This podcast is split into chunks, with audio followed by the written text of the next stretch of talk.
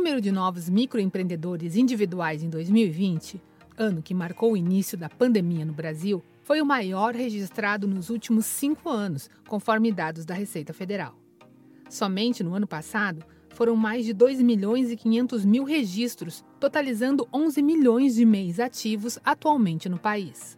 O aumento de MEIs é um reflexo dos impactos do coronavírus na economia brasileira, pois muitas pessoas precisaram buscar alternativas de sustento abrindo um negócio próprio.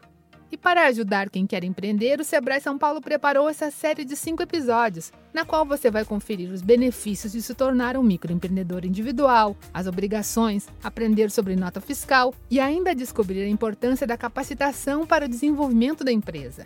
Neste primeiro episódio, entenda o que é o MEI e como fazer o registro para dar início às suas atividades. Empreender como MEI. Ser dono do próprio negócio é o desejo de muita gente. Uma das opções para quem decide abrir uma empresa é se tornar um microempreendedor individual, também conhecido como MEI. Por se tratar de um formato jurídico de empresa, o MEI tem algumas características específicas e obrigações a serem cumpridas. Enquadram-se como microempreendedor individual os pequenos empresários com faturamento anual de até 81 mil reais, que não participem como sócios de outra empresa, tenham apenas um funcionário e exerçam uma das atividades previstas como MEI. A analista de negócios do Sebrae São Paulo, Clarice Sprovieri Cipoleta, explica como fazer a formalização dos negócios. O MEI ele tem um processo bastante simples para formalização. Ele tem o portal oficial do governo federal, gov.br/mei.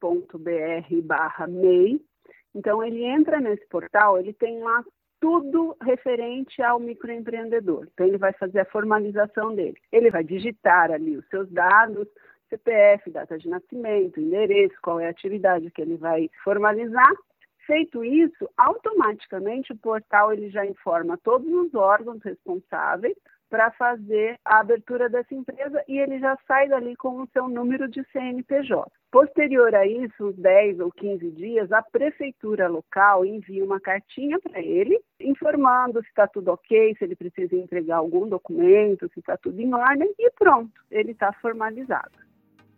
O registro da empresa é gratuito e o empresário não terá outras taxas, como explica a especialista do Sebrae São Paulo, Clarice Sprovieri Cipoleta.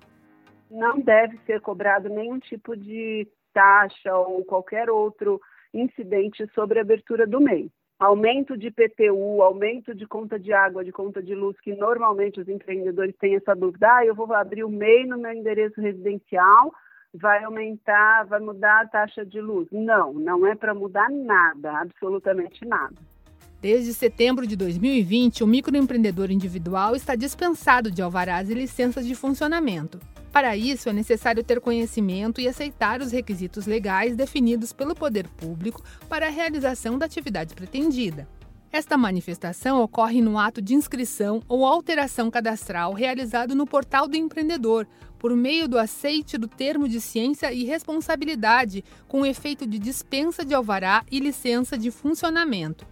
Porém, é importante lembrar que a dispensa de alvarás não desobriga o MEI de cumprir com os requisitos relacionados ao funcionamento regular de sua atividade, como questões sanitárias, ambientais, tributárias, de segurança pública, uso e ocupação do solo, atividades domiciliares e restrições ao uso de espaços públicos.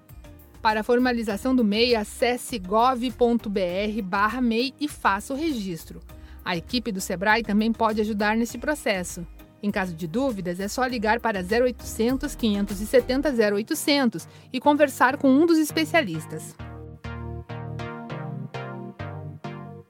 Você acompanhou o primeiro programa da série Empreender como MEI, do Sebrae São Paulo para a agência Sebrae de Notícias. No segundo episódio, descubra quais os benefícios que o microempreendedor individual conquista ao realizar a formalização de seu negócio. Para ouvir todos os programas, acompanhe o Sebrae São Paulo nas redes sociais. Essa série tem produção, entrevistas, edição de Giovanna Dornelles e locução de Tatiana Pidutra, da Padrinho Conteúdo. Até a próxima!